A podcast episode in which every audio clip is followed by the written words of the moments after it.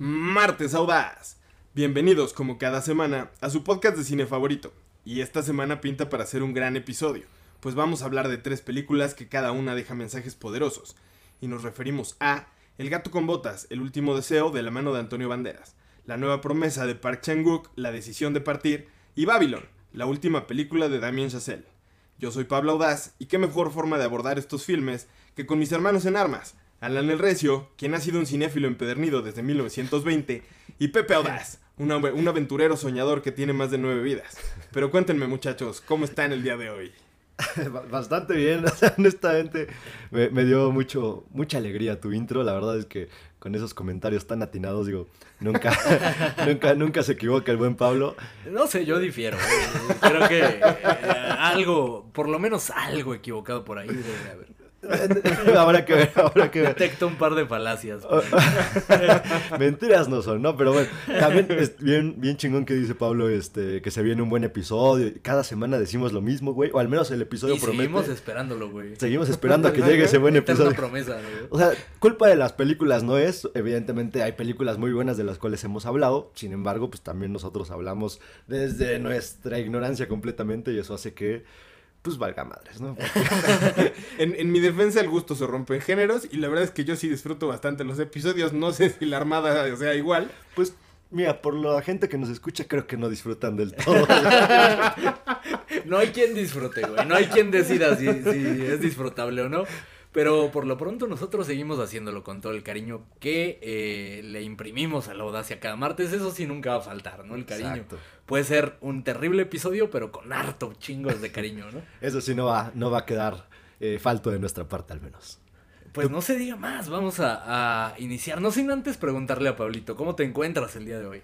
Bien, bien, muy, muy emocionado por este episodio que la verdad es que, híjole, son tres películas que me dejaron con, con, sentimientos encontrados y ya me urge empezar a abordarlas. Y, y, aparte guapetón, ¿eh? viene estrenando corte de cabello, un corte bastante bueno, ¿eh? bastante canchero diría yo. No se diga más, entonces vamos a iniciar. Bienvenidos un martes más, martes, audaz martes de Audacia del Cine.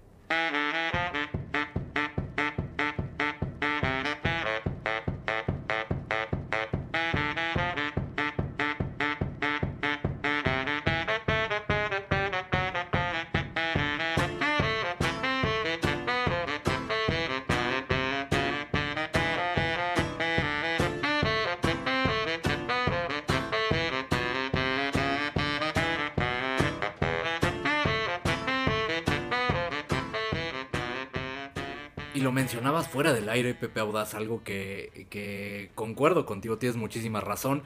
Algo de lo que la Armada Audaz no se puede quejar es de la música ex exquisita que se maneja en este eh, podcast en todo momento. Y voy a usar una frase ma mamadora, la, la, música que se cura para cada episodio de la Armada, de, de, la Audacia del Cine. La realidad es que es buenísima. Esta vez a cargo de la película, la nueva película de Damien Chazelle, Babylon, una de las películas que nos tienen aquí el día de hoy. Pero iniciemos, digamos, con la, la, más ligera de las tres, quizá. Ligera en cuanto a contenido, no sé si tanto tiene mensajes sí. poderosos que, que, llegan, no importa la edad que tengas. ¿no? Pero... Aquí en, en, este, en esta ocasión, y la verdad es que no me dio oportunidad de, este, de ver esta película, porque pues a alguien se le ocurrió jugar a la limpieza, entonces este, no, no tuve oportunidad de ir al cine, anduve bastante ocupado pero me han hablado cosas muy buenas de esta película. Entonces también platicar con ustedes cuáles son sus impresiones. Creo ¿Eh? que con este episodio te van a dar más ganas de verla, güey. Me voy enterando que no viste el gato con botas, güey. Muy bien, producción me dijo que todos estábamos completos.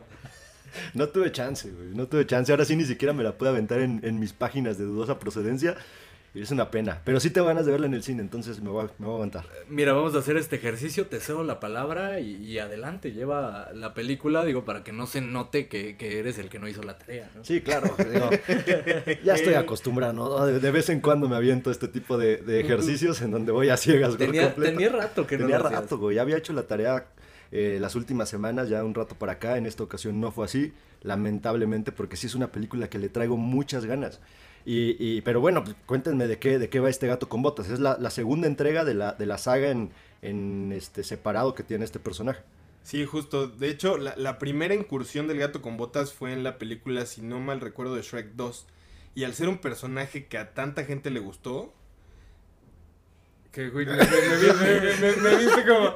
Si yo le, le dije algo, algo, dije mal, güey. Algo no, no, adelante. No, no se ponga nervioso, cabrón.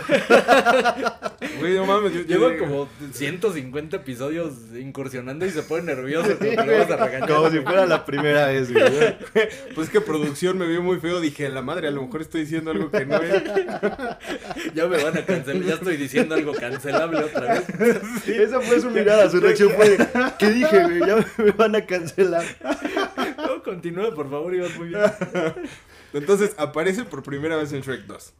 Al ser un personaje que a mucha gente le gustó, deciden, deciden sacar su spin-off, eh, El gato con botas, y, y, y, me parece que fue en el 2011 cuando sale la primera película de, de El gato 2011, con botas. correcto. Ya después pasó bastante tiempo para que se aventaran con la siguiente película.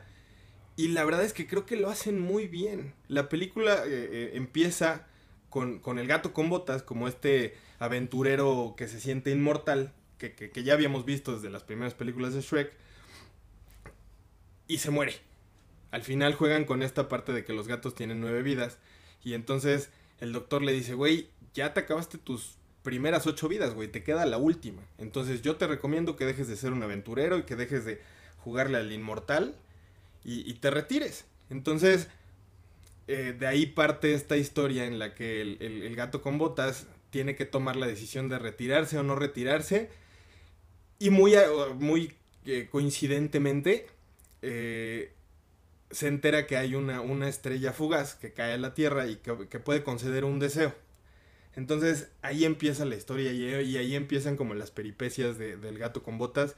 Una historia que deja muchos aprendizajes, una historia que híjole, funciona muy bien para todos los, los, públicos porque al final es una película que a los chavitos les va a encantar, es una película que a los adultos les va a gustar mucho y además les va a dejar mucho en qué pensar después de ver la película. Un mensaje potentísimo con el que realmente te puedes identificar muy fácil y como bien lo mencionaba Pablo, no importa la edad que tengas, no importa lo que te dediques, creo que es un mensaje de esos que vale la pena eh, recordar, como el, el hecho de, de, vivir al máximo, de tienes una sola oportunidad, disfrútalo.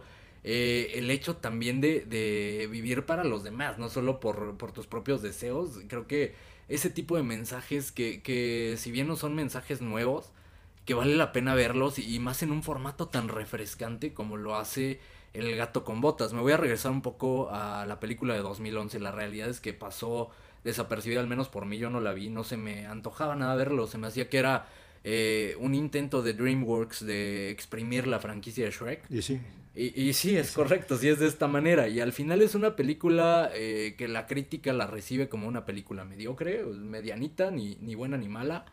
Eh, la verdad es que es algo que no me interesa tanto. De hecho, cuando escucho que viene esta secuela del gato con botas, también era algo que no me llamaba la atención hasta que empiezo a escuchar eh, las críticas, ¿no? Y, y, de hecho por ahí recomendaciones. Eh, recomendación de, de, un integrante de la Armada Audaz que lleva semanas pidiendo la película y eh, por fin se le va a cumplir y lo estamos haciendo. Fabián, un saludo, por fin está, estamos hablando del gato con botas. me regreso a, a, esta de Shrek.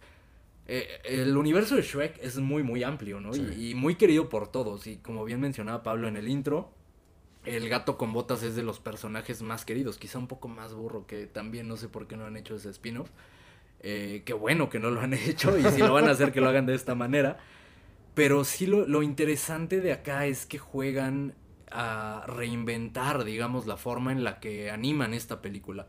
Juegan con diferentes tipos de animación, incluso metiendo por ahí hints de, de anime, muchísima influencia de, de esta animación japonesa.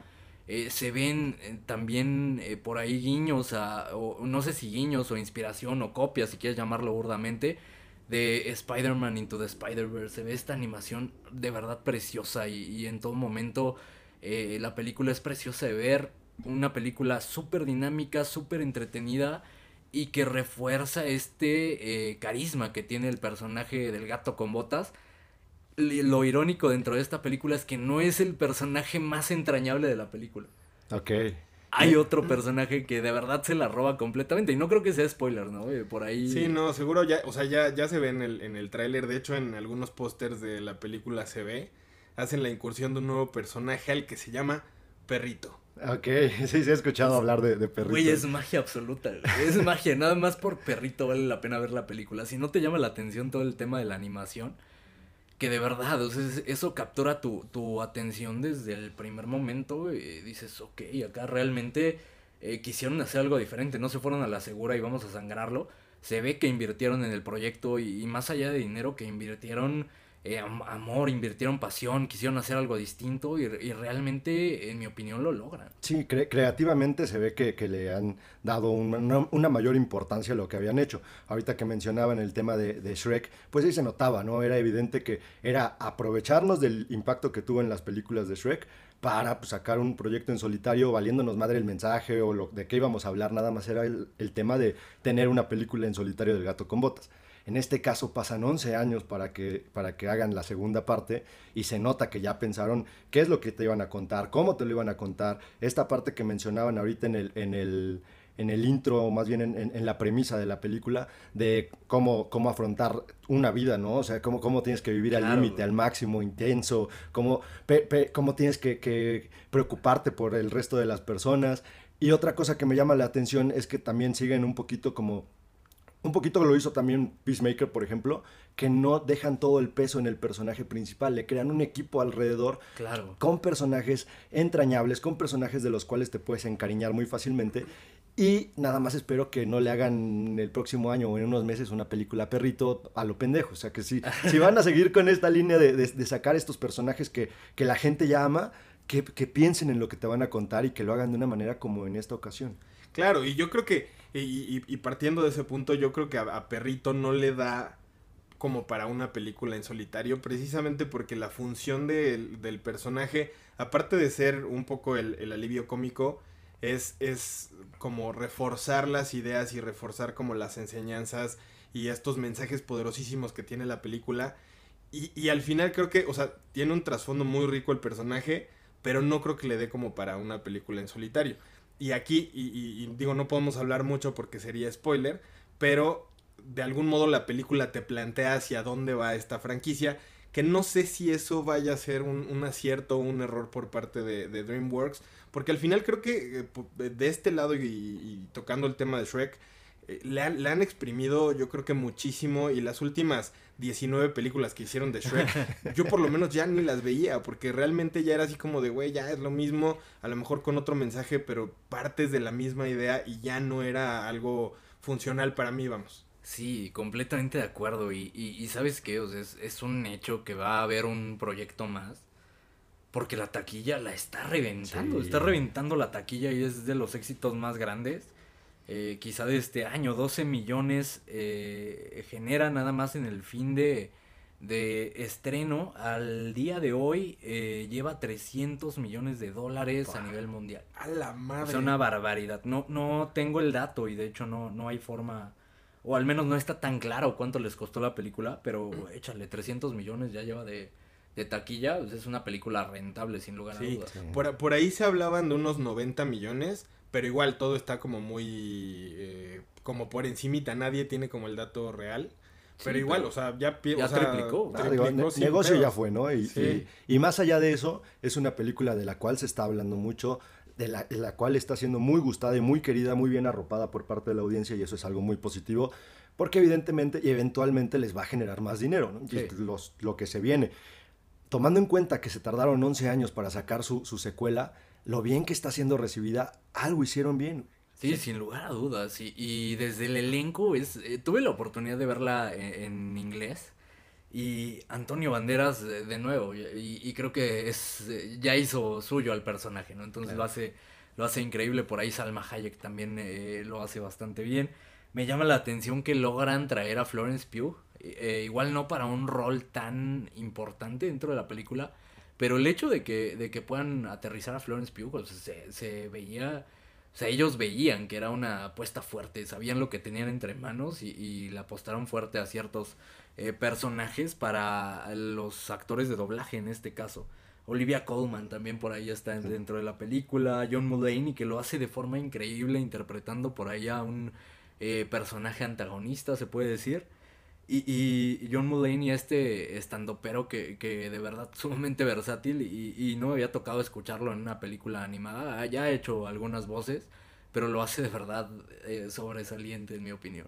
Eh, muy muy bien las actuaciones de doblaje y, y, de verdad creo que es una película que vale muchísimo la pena y, y, más allá de que ya estamos hablando de ella, de verdad es una película que te recomiendo ampliamente. Sí, no, te, tengo muchísimas ganas de, de verla ahorita que mencionabas el cast de, de todos los personajes o las, los actores y actrices que participan acá, te habla de la seriedad del proyecto, ¿no? Porque claro. no llegas con Olivia Colman con, un con una película de huevos y a ver... sí, o sea, no, un huevo. Sí, sí, necesitas un proyecto serio, güey. sí, güey. Sí, ¿De qué estábamos hablando? Y ya me, me perdí entre los huevos. un momento. no, ahora sí, cancélalo.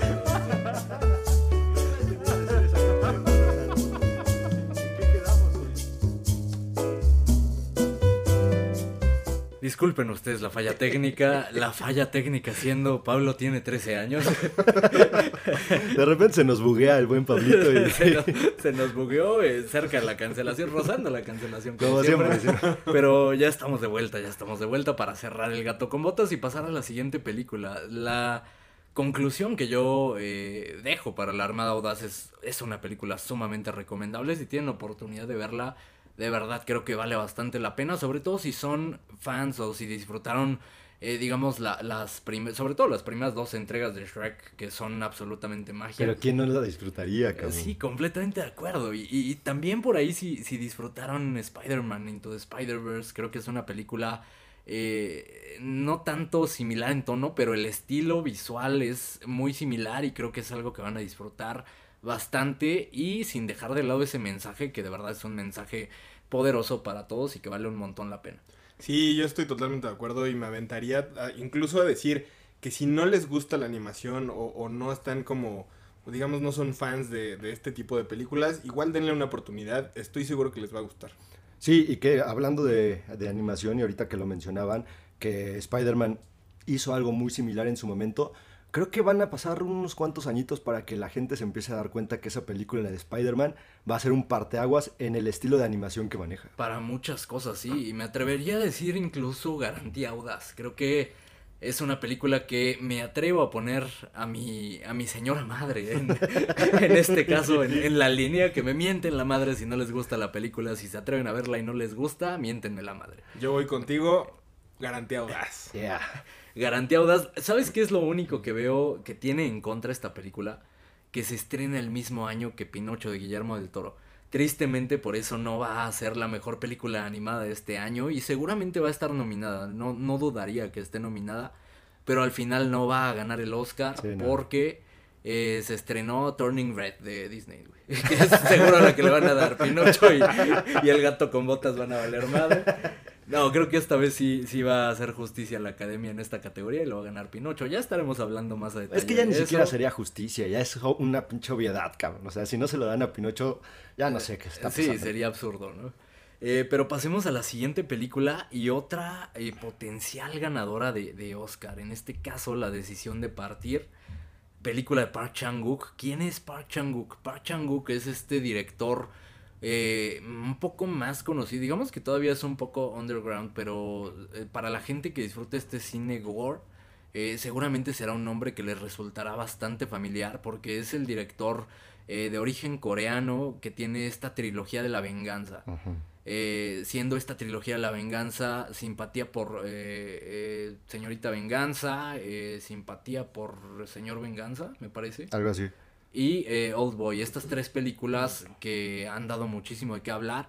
Old Boy, quizá la más famosa de estas tres y la más popular, una película perturbadora, una película gore, una película eh, que realmente apela a los instintos más bajos del, del ser humano y por ahí tiene eh, uno o más giros de trama que realmente se te quedan taladrados en el cerebro, eso sin mencionar toda la violencia explícita.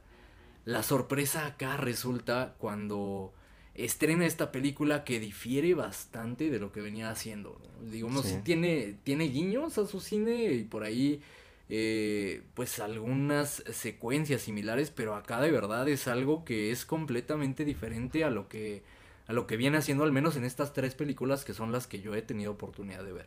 Sí, te habla de un verdadero artista por la forma. Muchas veces decimos, ¿no? Cómo nos gustaría ver a un director tratar de incursionar en, géneros distintos o con propuestas distintas. En este caso, y, me parece muy difícil de, hacer para un director o para quien sea, ¿no? O sea, imagínate un músico que tenga que cambiar su estilo constantemente porque así él lo desea.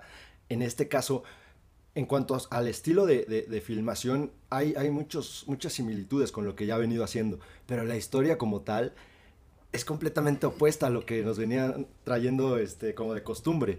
Entonces, sí, sí queda todavía lo perturbador en ciertos aspectos, pero ya Pero no es tan, distinto, sí, ya, ya no es tan gráfico. Ni, la- la- por ejemplo, Old Boy te llega como un madrazo a la cara que lo ves venir de frente y es un chingazo, güey.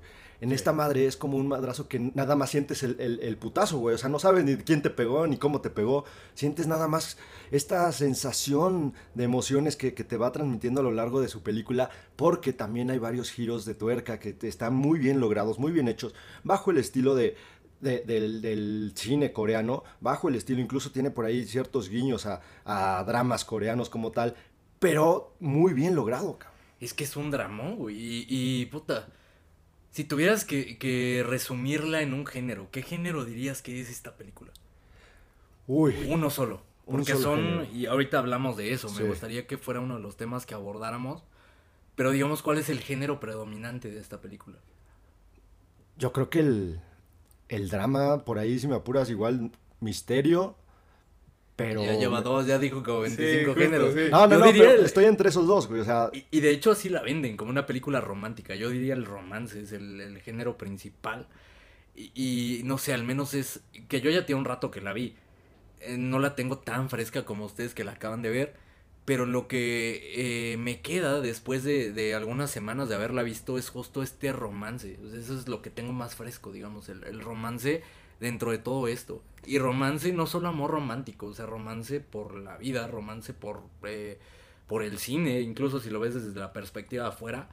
Porque la verdad es que es una chulada que se hizo con muchísima pasión y muchísimo amor. Un proyecto que de verdad pensó eh, Park Chan-wook en este caso y, y- que lo llevó, nos llevó a nosotros como expect- espectadores eh, a donde quiso realmente. Y fíjate que ahora que lo mencionas, eh, yo, yo no hubiera dicho romance, yo, yo me hubiera ido más por el, por el punto de- del drama, pero mm, justo yo estaba pensando en, en un romance eh, más tradicional de las películas que hemos visto, ¿no? Eh, Entonces, ya que lo pones de esa forma, creo que estaría de acuerdo contigo, Alan. Sí, sí es más como, como romance. Y justo, o sea, yo cuando, cuando la, la empecé a ver, yo iba con la idea de la película más romántica del año, que así es como la venden. y eso era lo que me, me parecía como muy extraño de, de este director, de, de Park Chan-wook. Entonces, cuando la empiezo a ver y digo, pues, o sea, a lo mejor romance en, en, en, en Corea, porque pues aquí no, no, no lo siento tan romántico el pedo. Y entonces, o sea, ya que lo, ya que lo planteas de esa forma, sí creo que puede ser como la, la, la parte de romance. Hay un punto que yo tengo en contra y por eso no la puedo llamar romántica tal cual como mi género principal. Y es la tragedia latente que siempre está en todos los proyectos Claro. coreanos, porque esos perros no saben vivir felices. Entonces, tiene que, tienen que hacer miserable. en todo, cabrón, en todos sus dramas coreanos siempre tienen que concluir con una tragedia. Entonces, en este caso también hay ciertos toques por ahí dentro de la relación un tanto enfermizos, como una lucha de poder mental, si lo quieres ver de esa manera, entre los, los personajes principales. Y justo tenés esa sensación que, que dice Pablo, así de "Ro- romántico, ¿de qué me estás hablando, güey? O sea, no mames, está muy, muy... eh, ¿Cómo decirlo? O sea, la, historia principal de, amor entre estos personajes, sí... Ay, güey, no sé si llamarlo amor tal cual, güey. Sin entrar en spoilers, voy a intentar, sin entrar en spoilers, platicar de qué va esta película. La película sigue la historia de, de un detective coreano que, que investiga asesinatos, tal cual esa es su carrera, investigar asesinatos. Entonces, a través de, de esto empieza a, a generar relaciones interpersonales eh, que empiezan a marcarlo a nivel personal, a, a marcar su vida y a marcar su carrera a nivel, a nivel personal. Empezamos con un thriller, empezamos con, con este eh, suspenso bien marcado, eh, por ahí hints de, de cine negro, como de este, estas películas detectivescas. Pasamos a romance, pasamos por drama, nos, nos embarra de todos los géneros, por ahí un tanto horror también eh, realmente nos maneja a su gusto este director y lo hace eh, de forma sublime con un ritmo que, que él maneja eh, bajo un ritmo muy muy lento pero que te va llevando de la mano y manteniéndote interesado en todo momento con esta sensación de que algo va a pasar y quizá algo terrible porque conoces a este director pero por ahí te, te manipula para llevarte exactamente al punto que él quiere que es una mezcla de sentimientos y que termines cansado realmente emocionalmente. Emocionalmente terminas cansado, fatigado, eh, terminas con el corazón apachurrado, eh, a pesar de que lo que ves, digamos, no es eh, lo peor que has visto de este director y tampoco es la historia más trágica del mundo, pero realmente es algo que te pega y, te deja esa sensación por varios días. Que justo me parece un, un acierto de la inteligencia que posee este cabrón para, para justo manipularte a su, a su conveniencia y a, su gusto. O sea, sí se está, nos está manipulando a placer de la manera que él quiere y nos va llevando por los... Justo esa mezcla de géneros que va haciendo es, es justo para donde te quiere ir llevando, para que termines así de agotado mentalmente, emocionalmente. La verdad es que te quedas con muchas sensaciones en qué pensar. hay muchos mensajes que se te quedan muy, muy, muy grabados en, en, la mente mientras estás viendo la película, pero sobre todo tan, tampoco te puedes poner a pensar tanto en la película por lo cansado que terminas emocionalmente. Sí, totalmente de acuerdo. Creo que eh, tiene, tiene muchos factores bien importantes que hacen que, precisamente te lleve a donde él quiere. Que yo creo que la, la, la, parte central de esto es el misterio. O sea, donde él, donde él juega a sus anchas es en la parte del misterio. Y entonces si tú te concentras o te enfocas en, pensar qué es lo que está pasando, que creo que lo, lo, hace muy bien al, llevarte con la película y de repente tiene ahí como un plot twist o, que dice, ah, sí, pero no fue así o no tan así como lo, lo, podías imaginar, hace que te vaya llevando por donde él quiere hasta que termina la película. Y sí, obviamente al, final terminas ya pues como, como fatigado de, de mierda, ¿dónde me está llevando este güey? Que güey, también rescatar la maestría técnica que tiene como director. Claro siempre ha sido un director sólido, pero en esta película me parece su graduación y, donde realmente lo pones eh, al nivel de, del director que me digas, porque acá, eh, si bien ya es eh, de verdad un trabajo magnífico explorar todos estos géneros, los explota como si llevara, no sé, 100 años haciéndolo. por ahí tiene, tenemos ciertos guiños a De Palma, por ahí vemos también unos encuadres preciosos, magníficos, por ahí en las interrogaciones te recuerda un tanto a De Palma, te recuerda también este tipo de encuadres. Eh, a Wong Kar Wai, que yo lo he mencionado infinidad de veces, me parece un referente de la fotografía. Y, acá también vemos esos guiños a ese tipo de fotografía, esos encuadres, sobre todo una fotografía preciosa que, que bien pudiera estar nominada a eh, algún premio de la Academia. La película, sin lugar a dudas, va a estar nominada a Mejor Película Extranjera y posiblemente ganadora del premio en esta ocasión. Sí, que es algo curioso, tiene bastante competencia. Eh, al menos, por ejemplo, en, los Golden creo que ganó una película argentina, el premio a, película extranjera. Los Golden Globes no son referencia. pero a lo que voy es de que no está ganando nada, güey. En los Critics, que es un poquito más referencia, se la lleva RRR, esta película hindú que está en Netflix, buenísimo. O sea, película india. India. Es lo correcto. No nos cancelen porque genuinamente no sabemos. No sabemos. O sea, con pedos sabemos que nos decimos mexicanos a nosotros. Pero por ahí eh, vale la pena que nos eduquen, ¿no? Que nos digan en, redes sociales cómo se, se dice. Y, pequeño comercial para que nos sigan en redes sociales. Entonces, como arroba audacia. pero, pero justo volviendo al tema de esta película. Entonces, es la que gana en los critics, ¿no? Entonces, de alguna manera te está marcando la pauta en que están dejando un poquito de lado esta cinta. Y con, justa razón, también RRR creo que es una película muy buena. Y si algo me gusta y que puedo poner al menos con estas dos en, comparación y que tienen algo como valor agregado a lo, que, a lo que te entregan, es que justo te dan un pedacito de la cultura de cada una de ellas. RRR por un lado te muestra cómo viven ellos su cine, o sea, tal cual. Al final siempre tienen que terminar bailando, hacen un desmadre, o sea, prácticamente son como una especie de superhéroes y que están ahí peleando, pero todo esto es a través de una historia real de unos guerrilleros de, la India que sí, sí existieron, nada más que acá te los muestran más poderosos y mamadísimos y la chingada. En este caso, con la, con la, decisión de partir, también nos deja un tanto de esta cultura. Mencionaba el tema de los, de los dramas coreanos, que es prácticamente lo que ellos consumen en su día a día y como todo el mundo y todo el mundo últimamente que, hablando de eso también me extraña la campaña tan pobre que ha hecho eh, el cine eh, porque Corea es un madrazo a nivel mundial últimamente. Lo que te den, güey. O sea, el K-pop, los dramas coreanos, todo lo que te den lo consumes. Y esta película, nada más por el hecho de ser coreana, pues te la pueden vender fácil, güey. Y no se ha hecho ruido suficiente. Más después de lo que abrió Parasite. ¿no? Exacto. Eh, creo que es una película que, que eh, realmente parte del cine y, y muchísima gente la vio y muchísima gente la disfrutó. No conozco, bueno, no creo que sí, sí conozco un par de personas que no disfrutaron Parásitos. Pero eh, realmente es una película que, que sirve como parteaguas ¿no? del cine coreano y para introducirnos a esta cultura un poco más. Si esperan algo similar, la verdad es que no lo es. La decisión de partir eh, se aleja bastante de esta eh, crítica social, digamos, de Bong Joon-ho eh, con Parásitos.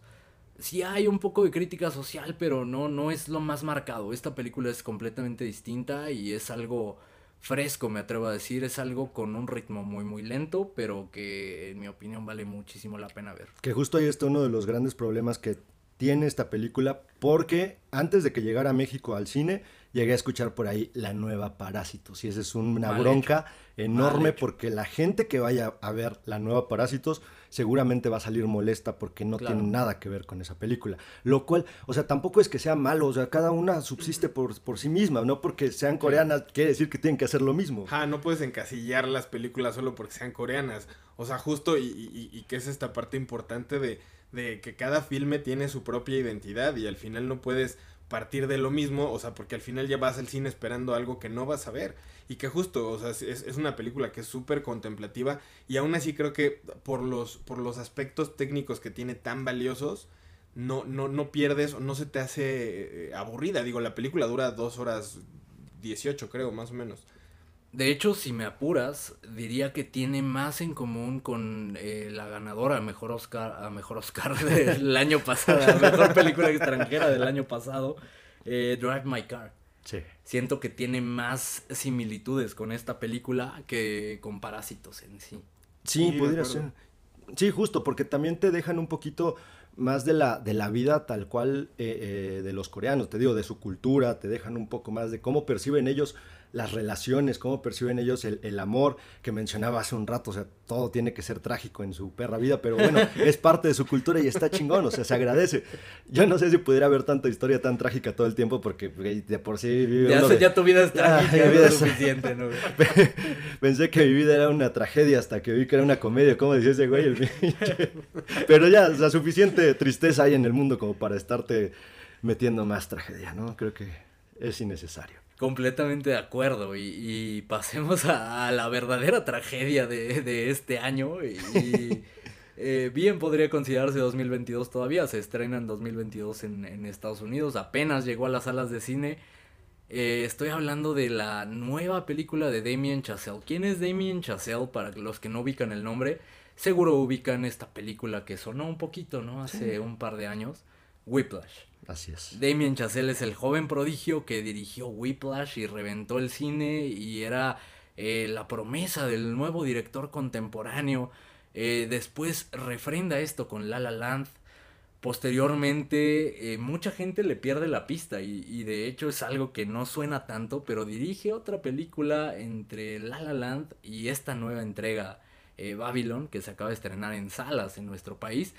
Dirige eh, First Man, que es esta, es esta película con Ryan Gosling, que eh, narra el aterrizaje en la luna. Así es. Es una película que pasó completamente desapercibida, eh, absolutamente nadie la vio. Los que la vieron dijeron, ¿qué es esto? Este cabrón no es el mismo que me dio La La Land y que me dio Whiplash. Justo. En este caso intenta regresar a, a este, eh, digamos, este podio, este trono del de, del joven prodigio del cine, con una película que se asemeja más al estilo de La La Land y de Whiplash y de lo que lo realmente lanzó a la fama.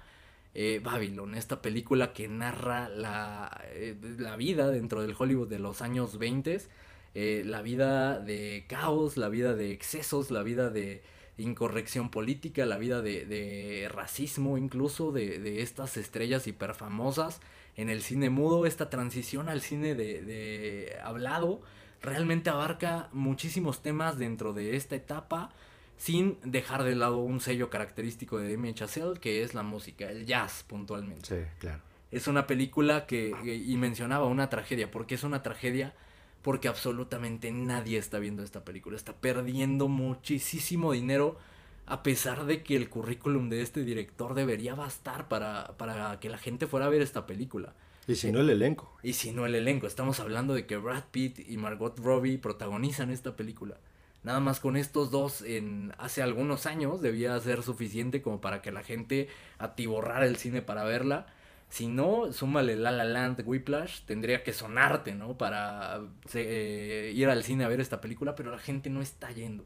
No, de hecho, creo que en Estados Unidos hizo 5 millones en taquilla, cabrón, lo cual no es ni el 10% de lo que costó seguramente. Sí, creo que, creo que ahorita llevaba 12 millones y la película costó creo que 110 millones. Exacto. Un 10% del... vamos a empezar por ahí. ¿Por qué la gente no está viendo esta película? Dejemos de lado la, la calidad, eso hablemos en unos eh, minutos ya que abordemos un poco más la película. Primero, ¿por qué la gente no está viendo esta película? Justo eso platicaba eh, después de ver la película con, con mi novia y era, era, era, algo está pasando. Esta película hizo enojar a ciertas personas. De entrada, a los gringos no les gusta que les muestre su decadencia tal cual, güey. O sea, a los gringos no les gusta que a, los estadounidenses, digamos, les, muestras el Hollywood, que no es este Hollywood ideal, que no es este Hollywood romántico en donde se creaban las grandes historias y donde te muestran un Hollywood decadente, un Hollywood racista, un Hollywood violento. Eh, prácticamente te dicen, el cine se construyó con sangre, cabrón. Entonces a ellos la verdad es que no les gusta para nada que les den este tipo de mensajes. Y una vez también sobre la tendencia que existe de que ya un actor no es suficiente para darte el, digamos, el, el poder de que tu película sea vista en taquilla, ¿no? Entonces, aquí hablamos de Brad Pitt, uno de los históricos del cine, uno de los grandes actores taquilleros, de los últimos, si me apuras, o sea, junto con Tom Cruise, yo creo que eran los dos nombres que eran y Leo DiCaprio garantía, DiCaprio por ahí, pero está Brad Pitt, está Margot Robbie por ahí, incluso te lo muestran en el tráiler, Toby Maguire. O, sea, ¿qué pasa, no? Entonces, la gente, en mi opinión, no quería ver esta historia, no quieren que les digan y que les muestren que Hollywood no es la fábrica de sueños que ellos esperaban. Entonces, si a eso me apuras de que también por ahí hay ciertos toques a, a ciertas esferas poderosas dentro del mismo Hollywood que seguramente también han boicoteado un tanto la película. Sí, yo, yo, yo creo que por ahí va el asunto, ¿eh? O sea, sí es una crítica bastante fuerte a, a, toda la industria del cine y que al final creo que es, es, algo que todavía se vive hoy. O sea, es algo que, vamos, te, te, desarrolla en la historia lo que, se, lo que empezó en los 20 y 30 pero de, algún for, de, de, alguna forma te, te deja este mensaje de que es algo que todavía está latente en la industria hoy. Y entonces sí creo que por ahí hay, hay, hay partes como, como bastante turbias que, que la gente pudo haber eh, tratado de bloquear precisamente para que esta película no tuviera la, audiencia que, se esperó desde un principio. Y justo, eh, digo, como, como un dato curioso cagado, eh, Brad Pitt, el personaje de Brad Pitt, lo iba a interpretar, estaba entre él y Leonardo DiCaprio, como bien lo mencionaba Alan, que pues es de las de los referentes hoy, hoy, hoy en día. Entonces, de hecho, cuando, cuando estaban haciendo Once Upon a Time in Hollywood, les llevaron el guion y, Margot Robbie con Brad Pitt y Leonardo DiCaprio lo leyeron al, como al mismo tiempo mientras hacían esta película para ver quién se quedaba con, esos papeles. Entonces desde ahí ya se estaba como urdiendo esta, este proyecto y creo que sí, justo lo que le está pegando es esta parte de que es una crítica pues no tan constructiva al, al, al Hollywood actual. Yo no había no había pensado en eso, o sea, que, que quizá mismo Hollywood la está boicoteando y no va a sonar para absolutamente nada, por supuesto. Eh, no había pensado en eso, pero dejando un poco teorías de conspiración que, que suenan perfectamente válidas, ojo, eh, pues suenan eh, bastante posibles ahora que lo mencionan, no me había pasado por la cabeza, pero lo que venía a mi mente es que quizá es este Damien Chazelle, la realidad es que todos, todos, todos, todos, todos te ubican Whiplash. Hasta gente que, que ni siquiera está tan empapada del cine. Y no conozco una sola persona que me diga Whiplash eh, no me gustó. no es una buena película. Al contrario, es una película que funciona en todos niveles. Funciona para el mamador cinéfilo eh, más empedernido del mundo. Como para un espectador casual, porque le va a pasar bien. Es una película entretenida, con un mensaje poderoso, una película inspiradora y una película que todo mundo disfrutó. Pero si les mencionas el nombre de Damien Chazelle, quizá no lo ubican tanto. Siento que es un director que quizá, si de algo ha carecido, es un poco de personalidad. Que para nada es algo malo, al final sus obras hablan por él. Pero quizá le ha faltado ese como estar más presente, ¿no? Como el, el que la gente lo reconozca, que lo escuche. También muchísima gente disfruta La La Land y la ubica. Quizás es ese tema de falta de personalidad. Pudiera ser, aunque también está el, otro aspecto de que tienes ahí a Brad Pitt. O sea, ¿cuántas veces no hemos visto películas que van por el actor, que el director ni siquiera lo conocen? Incluso puede ser de los primeros proyectos que tiene ese director. O un director que ha hecho cosas muy malas en el pasado, pero trae ahora una, digamos, superestrella como actor o como actriz. Y eso basta al menos para que, digamos, salga a tablas, güey. Porque aquí estás hablando de una película que no ha hecho ni el 10% de lo que costó. Entonces, eso te habla de que hay, hay algo más, digo, tampoco la película se ayuda porque dura tres horas, o sea, Sí. no, no se ayuda tanto. Y, y- y la gente también luego quieren ir al cine y dicen, puta, qué hay, tres horas, ah, su madre, no, Sí. ya no se meten. Que sabes que me encanta que paradójicamente, y no sé si era la intención de esta película, si lo es, qué brillante. Paradójicamente el personaje que interpreta Brad Pitt es un personaje que está pasando esa cierta situación muy similar a la que podrías decir hoy, hoy después de esta película, está pasando Brad Pitt. Quizá como este actor que fue enorme y que caducó y que, que ya no le basta a él solo para cargar con una película. Paradójicamente su personaje vive una situación muy muy similar. Y algo que, eh, que- y ya vamos a entrar un poquito más en, detalles de la película como tal. No spoilers, pero sí en, en detalles ya de, de esta obra que nos entrega Damien Chazelle. Eh, Brad Pitt sigue siendo de los actores más cagados de hoy en día. Sí. Es, tiene un timing para la comedia, digo, apa- aparte de que es guapísimo y perfecto, eh, momento shot, momento erótico. eh, la realidad es que es un actor muy, muy gracioso, güey, y un- con un manejo de la comedia impresionante que no sé si siempre tuvo o lo desarrolló en los últimos años. No, y fíjate, lo platicamos en algún episodio que justo cuando inicia su carrera y lo empiezan a encasillar como el, el actor guapo y tal vez incluso algunas este, personas lo catalogan como el guapo pero sin tanto talento para la actuación y la chingada. En esa época justo se tomaba demasiado en serio y sí se notaba en, en- en muchas de sus películas que estaba posando todo el tiempo. Claro. Digo, el, el güey es perfecto, lo mencionaba, ¿no? No necesita posar, güey, o sea... Pasa, pasan, pasan los años y se empieza a tomar menos en serio. Y empieza a dejar de posar. Y se sigue viendo guapísimo el desgraciado, pero ya no posa. Y lo notas en sus rostros, lo notas en Sí. sus gestos. Le vale madres ya si, si la gente cree que es guapo o no. O sea, digo, tantos años siendo el más pinche galán del mundo. Entonces, no mames, en algún Y momento. va a estar pudriéndose muerto, güey, y seguro va a seguir viéndose mejor que nosotros tres juntos. Güey, o sea, cuando sea puro esqueleto ya de Sí. varios años, de- su, su esqueleto perfecto, güey. Así, pinche, hasta posado, inmaculado el cabrón. o sea, no mames. Sí, seguro, güey. Pero, pero justo, justo es eso, y mencionabas esta parte que, de, de transición que probablemente él está pasando una situación similar a la del personaje que interpreta, y es que esta película también revienta a todos, güey. O sea, no, no, no deja a nadie libre ni nada. De hecho, todos los personajes, o sea, y yo creo que ese es un punto por el cual la película tampoco está siendo muy sonada porque no es inspiradora en ningún aspecto. No. Te está mostrando la suciedad del. Hollywood de los 20 y que seguramente continúa a lo largo de los años. Decadencia 100%, pero decadencia que visualmente es espectacular. Si algo tiene Damien Chazelle, porque puede tener eh, ci- aciertos enormes y también puede tener errores bien, Claro. bien grandes en todas sus películas. Eh, por ejemplo, First Man es una película bien mediocre y, y si me apuras hasta mala y aburrida y con un ritmo muy, muy malo. Pero cuando regresa a sus bases, cuando regresa a lo que él domina, de verdad eh, excede en cuanto a calidad, porque, y, y lo sabemos, es este cabrón que detrás de la cámara es un cabrón genio. La edición que tiene, el, el timing que tiene para, para hacer estos cortes, el ritmo que maneja por momentos, por momentos, ojo, en ciertas secuencias, porque a veces sí se le cae. Justo cuando se sale de esta zona de confort que es la música y que es este ritmo vertiginoso, es cuando la película se le cae. First Man no tiene este, eh, este elemento, digamos, como parte eh, principal de la película, la música, y, la película es mala. Acá cuando toma la música y cuando toma esta cámara eh, realmente súper creativa y violenta, y incluso algunos plazos secuencia, eh, que realmente son vertiginosos, de verdad es un goce y un deleite la película.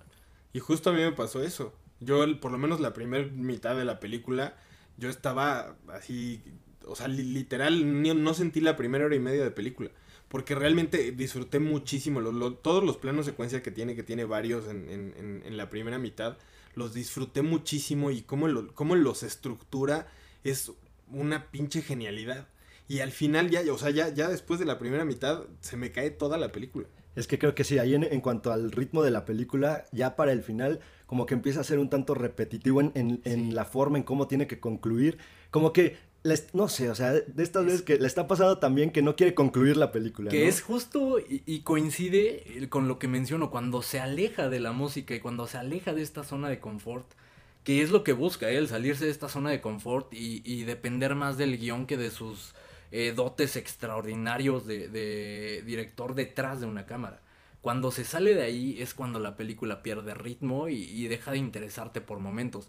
Le sobra por lo menos media hora a esta película porque te quiere contar tantas cosas que resulta caótico y no caótico en el buen sentido como por ejemplo ese plano secuencia inicial que es un verdadero caos pero visualmente, y visualmente te bombardea, pero de verdad es una gozada. Es que la estructura que tiene justo ese caos es lo que te hace que te mantenga ahí pegado a la pantalla.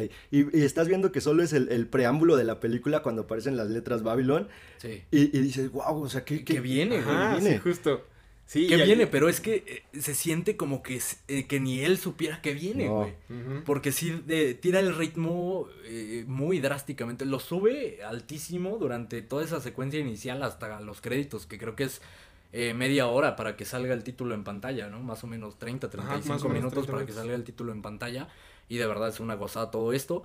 Pero después el ritmo cae muchísimo y algunas cosas que sí son temas interesantes, pero creo que por su cuenta, o sea, no, no ensamblan de forma eh, adecuada para que sea una película disfrutable de principio a fin, sin dejar de lado que dura tres horas. Entonces también es bien complicado mantener un ritmo así, tres horas.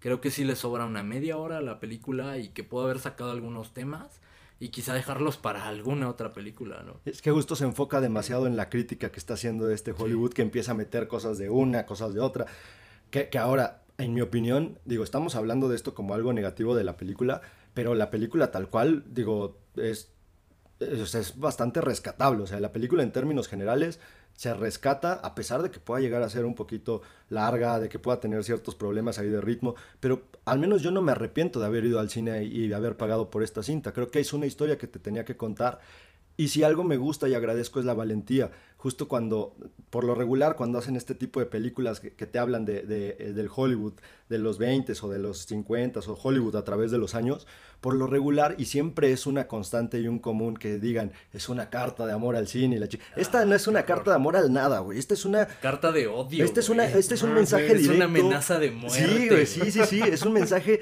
visceral, es un mensaje directo, valiente, honesto. Y eso yo lo agradezco bastante, más allá de que ya el producto final pueda funcionar o no, hay cosas que funcionan, otras que no.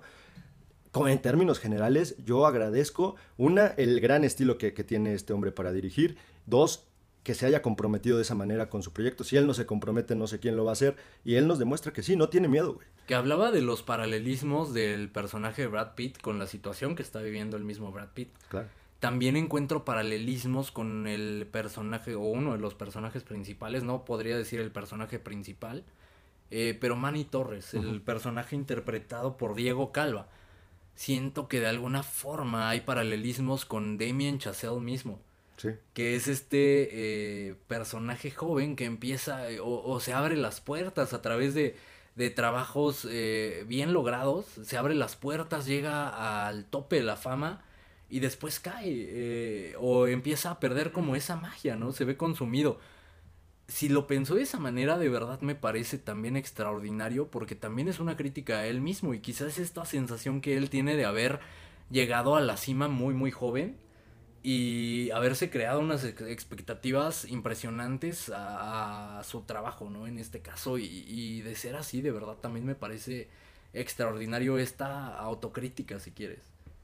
Podría ser, pero híjole, yo creo que, digo, por cómo se, se, se desarrolla la historia, tal vez podría ser algo mañosón, precisamente porque eh, en la historia, en el personaje Manny Torres, precisamente llega un punto de, a lo mejor, de hartazgo, y muchas veces este hartazgo no depende de él, porque al final él tiene las ganas y, hay, hay, otros factores externos que le están partiendo la madre. Y, y al final creo que, o sea, si, si está haciendo una autocrítica, tal vez es una autocrítica, yo creo que la más ligerita de toda la película.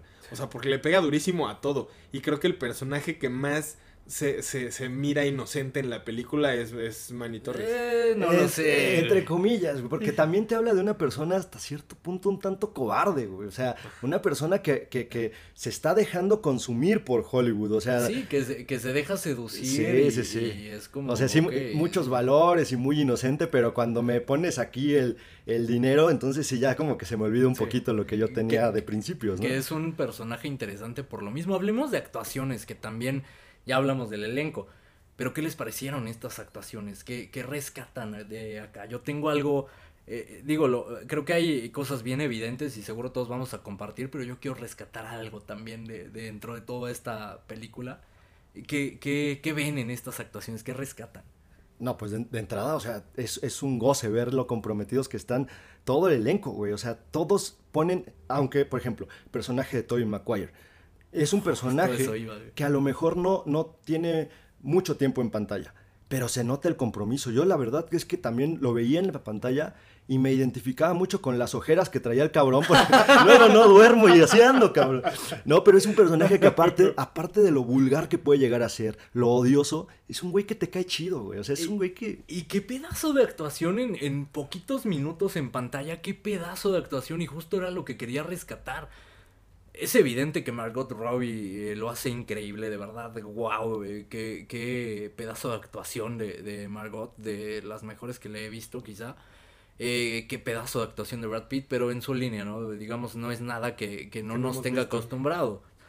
Hablaba del timing de la comedia que tiene, muy, muy disfrutable, pero lo de Toby Maguire, qué sorpresa, haciendo un papel completamente diferente a lo que le hemos visto a lo largo de toda su carrera y es como, güey, hay que verlo más haciendo este tipo de papeles, ¿no? Sí, desafortunadamente creo que no lo podemos ver tanto en pantalla como quisiéramos y sus, digamos, sus mejores años estuvo afuera de los reflectores y, no tuvo tantos proyectos, pero realmente Toby Maguire es un gran actor y, ojalá tuviéramos oportunidad de verlo en más películas, porque de verdad lo que mostró en Babylon, o sea, si, si esta es su línea de trabajo, imagínatelo.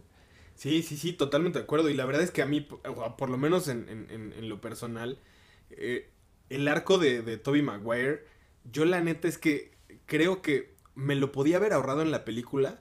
Y aún, o sea, aún así, digo, es, es, es, contrastar esta parte, porque sí, la neta es que se avienta un papelazo en, en, la parte que, que, en la que él está participando. Pero la neta es que en la película, y, hablando un poco de lo que comentabas, Alan, el ensamble es lo que a mí me rompe la madre. Y siento que sin tema el arco completito de Toby Maguire, y, digo, entiendo esta referencia inherente dentro de la película, pero la neta es que ah, siento que, eh, o sea, yo la sentí como que la metieron casi que con calzador. Sí. Y, y digo, muy, muy de la mano con... A ver, Toby Maguire es productor, eh, es, es parte de los productores de la película.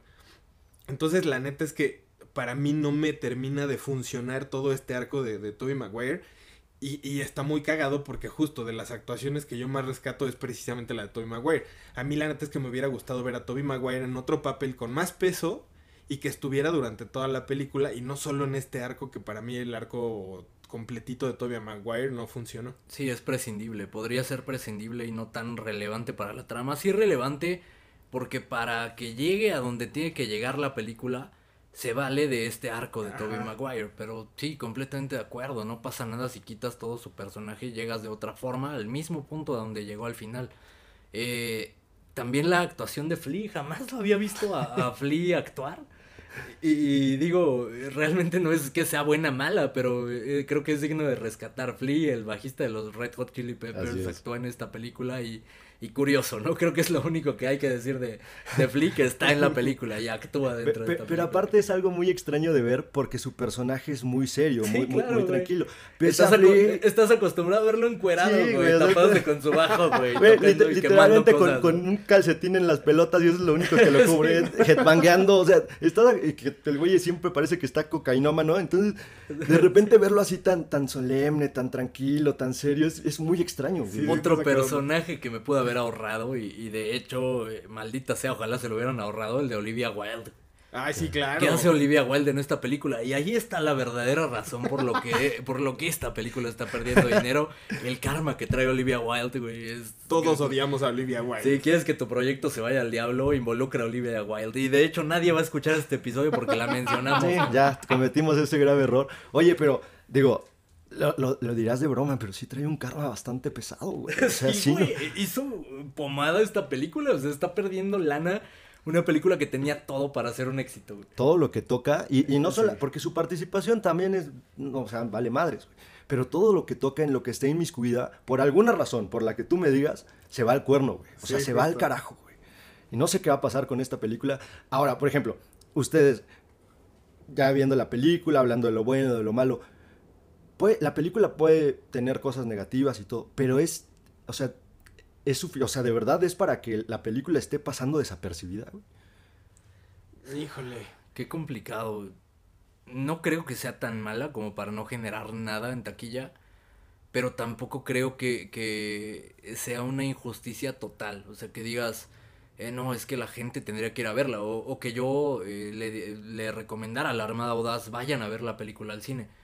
Porque puede que, que no sea una experiencia tan grata eh, siendo una película que, que lo más disfrutable es, digamos, este aspecto visual y, ciertas secuencias que, que realmente valen muchísimo la pena, pero quizá si no, no es algo que disfrutes tanto como espectador, es una película que no vas a disfrutar, entonces, eh, no sé, o sea, creo que eh, si no genera nada de lana, al final creo que es algo que, que podíamos esperar. Ah, No sé si a ese grado, güey. Lo que pasa es que me, me pongo a pensar y digo, hay películas que son buenas, malas, te gustan, no te gustan, pero lo peor que le puede pasar a un proyecto, como a la hace del cine, es pasar desapercibido. Ser irrelevante. Ser irrelevante, güey. Y de hecho de también- viva voz, ¿no? Y de la hablando desde la experiencia, Y güey. de hecho, justo, y, y hablabas ahorita de, de- de los paralelismos que hay con lo que está sucediendo, con lo que pasa en, en la película. Por ahí hay un diálogo en donde, donde le dicen a uno de los actores que, que no hay una causa específica por la cual dejas Ah, de claro. estar en el medio. Simplemente a, a la gente ya no le interesas. Y ya. Claro, sí. Y es un poco lo que le pasó a esta película, porque... Ah, pensé que la audacia, güey. No, de la, de la audacia ya nunca, ni le, nunca le hemos interesado. No, güey. O sea, para dejar de interesarle te- debemos haberle interesado en algún momento. Creo que eso no ha sucedido todavía. Estamos en vías y espero que en algún Sí. momento podamos darnos el lujo de decir, a partir de hoy dejamos de interesarle a la Armada. Sí, güey, ojalá pudiéramos vivir eso. Imagínate qué tan triste es nuestra historia, que ya es un lujo que pudiéramos llegar a ese punto. no mames. Pero, pero justo entonces le, le dicen a este actor, no hay una causa específica, y pareciera que así pasa con esta película. Sí. No hay una causa específica por la cual de plano la gente no vaya a verla, güey. Sí, no, no hay una causa específica, pero tampoco creo que haya argumentos suficientes como para decirle a la gente vayan a ver esta No, película. no, justo porque no es una película, no es una historia que te va a inspirar, no es Sí. una historia que tampoco te va a dejar pensando por horas ni nada. Ni te va a contar algo que no sepas, güey. Y aparte el cine tampoco ayuda. Fui a, a- Cinemex a ver esta madre, el sonido era malísimo y uno de los puntos fuertes de esta madre es la música y el sonido era pésimo. Se, metía el sonido de otra sala, o sea, no como cine no te puedes dar ese lujo. Eso en contra. A favor es que Cinemex también fue un poco inteligente y dijo justo lo que mencionabas hace rato, Alan, que Damien Chazelle tal vez no es conocido tal cual por su nombre y no lo ubican mucho. Entonces, ¿qué hizo Cinemex? Reestrenó Whiplash y, Y reestrenó La La Land. Sí, De claro. alguna manera es como, el que hizo esta madre hizo estas dos, estas dos sí las conocen. Vayan a ver Acuérdense de esta. estas películas. Justo, sí, justo. Acuérdense de estas películas. Yo viví una experiencia terrible también en Cinemex. Digo, voy a aprovechar que estamos desahogándonos Sí, contra el tío Cinemex. Pedí una crepa, güey. Fui, eh, pagué los boletos de, de salas platino, güey. Entonces, eh, pedí una crepa, güey, antes de entrar a la sala del cine. Diez minutos antes de pedirle, de entrar. Se tardaron, no te miento, exactamente una hora en llevarme la crepa. Le Ah, dije a, a cinco personas que, que estaban por ahí que, oye, me falta una crepa, oye, me falta una crepa. Y como soy gordo, güey, no pude disfrutar la mejor secuencia de la película. O sea, todo el tiempo estuve, sí, viendo eh, este goce visual, pero con otro ojo a los meseros a ver si ya venían con mi crepa, güey. Al- Alan espejeando. Espejeando, güey. Entonces también pesó, güey, para que no disfrutara tanto esta película. También la, la banda que estaba haciendo la crepa, o sea, así tenía tu pedido ya para hacerlo. Y, Sí. No, dura tres horas, güey. No, se preocupen. Le va a dar hambre a la mitad, güey. Llevan la comida al del gato con botas, esa ya se va a acabar, güey. Y, y tal vez era así, se la llevas ahorita, se va a perder lo único bueno de la película, güey, o lo mejor de la película. Entonces no se la lleves ahorita, llévasela cuando acabe todo esto. Yo no lo vi así, güey, unos pinches visionarios. No, te digo que son cabrones, unas por otras, pero, pero sí, justo, a ver, quieren que vayan al cine a ver los proyectos, también no chinguen. Inviértale en sonido, güey. O sea, no puede ser. Inviértale en pantallas. La sala a la que fui, pagué una premium se supone que pues la comodidad de su pinche madre. Güey, mejor hubiera puesto un proyector en, en mi sala, güey. O sea, la pantalla estaba bien chiquita, cabrón. No mames. Creo que está más grande la pantalla de, del DEPA que, que, la de la sala de cine. No mames. Ah, una verdadera vergüenza, Cinemex. Ahora, estas son menciones no pagadas. Así que si, si nos están escuchando los de Cinépolis, podrían pagarnos para seguir tirándole hate a Cinemex. O al revés, Cinemex, si no quieres que te sigamos tirando, podrías pagarnos y hablamos bien de ti. O mira, ya con que se escuche bien la película, ya deja que me paguen, ¿no? Somos perfectamente corrompibles y estamos preparados para vendernos. Es más, queremos vendernos. Sí, de, hecho esa es la intención, pero... Pues Vender nuestra opinión, sí. Por lo pronto, ¿cuál sería su conclusión? ¿Invitarían a la gente a ver eh, de estas tres películas eh, y solo puede ver una la gente, la Armada Audaz, pensando en, la cartera? ¿A cuál, eh, cuál de estas tres películas invitarían a ver a, la Armada Audaz? Yo me iría por El gato con botas. Sobre todo porque que realmente visualmente es bellísima y funciona para todos los públicos. Yo, o sea, solamente por eso, porque digo, las tres películas tienen mensajes poderosos, las, tres películas tienen eh, cosas importantes eh, dentro de los, los, mismos filmes, pero, o sea, ya si hablamos como para la banda en general, yo me aventaría por El gato con botas. Ok. Mira, yo la tengo más fácil, tengo 50-50 porque no pude ver El gato con botas. Y siendo así tampoco está tan complicada la decisión, entonces yo sí recomendaría ampliamente que fueran a ver la decisión de partir, porque es una película que te deja pensando muchísimo, es una película que gozas visualmente, que te cuando le pones atención a los distintos encuadres, a, los distintos estilos de, de filmación para contarnos la historia a través de ciertos géneros distintos, entonces yo diría, vayan y vean y dense con esa película. Y de acuerdo con ambos, y contrasta eso, me acaba de venir la idea a la mente, contrasta este caos que también es la película de Park Chan-wook y esta mezcla de géneros y estas, podrías decir, hasta tres películas en una, con Babylon que es lo mismo, o sea, son varias películas en una. ¿Cuál es la diferencia, la experiencia de Park Chan-wook para llevarte esto a cabo? Que es una película que al final sí son como tres proyectos distintos, pero entrelazados y ensamblados de manera muy adecuada, correcta, sublime, que funciona. Babylon no funciona al menos para mí, al menos desde mi opinión, no funciona y, ahí ves los años de diferencia entre un director y otro. Y no solo la experiencia, también la inteligencia para, lo mencionábamos hace rato, para manipularte a conveniencia y para que te metas en la historia. Incluso tiene por ahí algunos tintes cómicos. O sea, ¿cómo vas a imaginarte que en una película con estos temas, con esta seriedad que va manejando, de pronto hay una comedia incluso hasta boba, pero que te saca la sonrisa?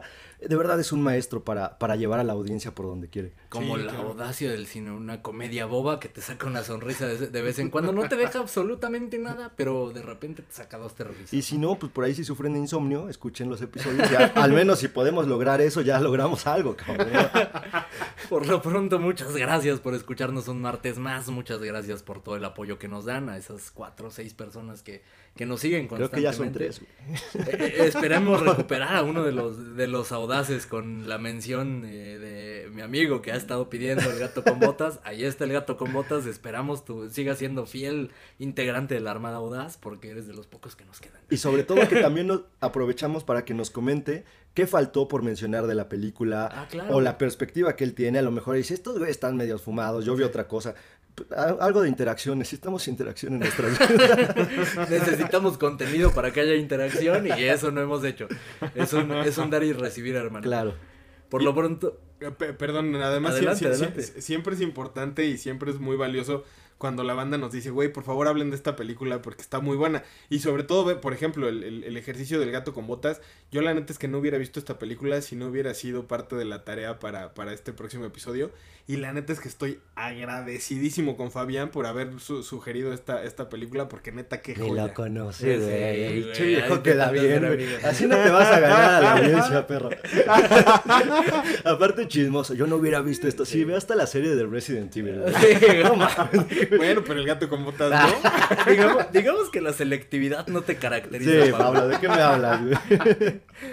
Muchísimas gracias por escucharnos un martes más. ¿Algo más que agregar, muchachos? Gracias a todos, gracias a Fabián por su recomendación del gato con botas y ojalá y más gente se sume a recomendarnos cosas o a invitarnos a que hablemos de algún otro O a proyecto. invitarnos a chingar a nuestras madres por las recomendaciones que hacemos. De acuerdo. Muchas gracias. Hasta pronto.